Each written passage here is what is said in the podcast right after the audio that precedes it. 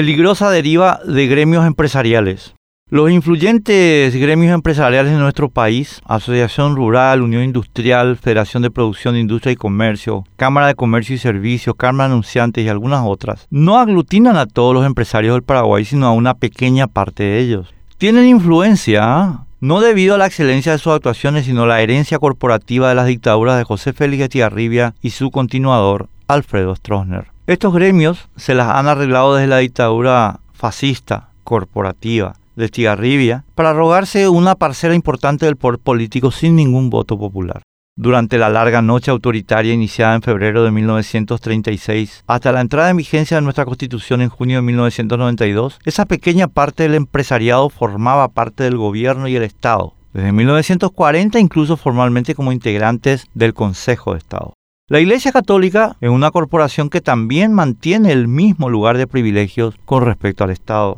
Aunque ya no existe esa Cámara de Corporaciones, los gremios que ocupaban lugares en ella siguen ocupando, en contra de toda lógica democrática, lugares automáticos en demasiados organismos del Estado, desde el Instituto de Previsión Social hasta los consejos de tecnología. Y lamentablemente, muchos de nuestros presidentes de la República y de nuestros políticos actúan con respecto a estos gremios como si estos todavía fueran parte de la estructura institucional. Estos gremios funcionan pues como un poder estatal, aunque no figuran en nuestra Constitución son técnicamente un poder fáctico extraconstitucional que trasciende la división de poderes instituida para garantía nuestras libertades. Para confirmarlo, el jueves 4 de noviembre en mesa de periodistas por ABC TV, Jaime Ewes, presidente del Club de Ejecutivos, reconoció que todos los gremios empresariales coordinan vía WhatsApp posturas unificadas, que son uno. Pero ahora hay que agregar a este desorden institucional un tema que antes no existía, el hombre más poderoso de nuestro Paraguay, Horacio Cartes, habiendo comprado y todavía comprando empresas en todos los sectores de nuestra economía, agricultura, ganadería, industria, comercio, servicios, tecnología, medios de comunicación, tiene decisivos voz y voto en todos estos gremios y además, siendo su mayor contribuyente, tiene voz en la Iglesia Católica.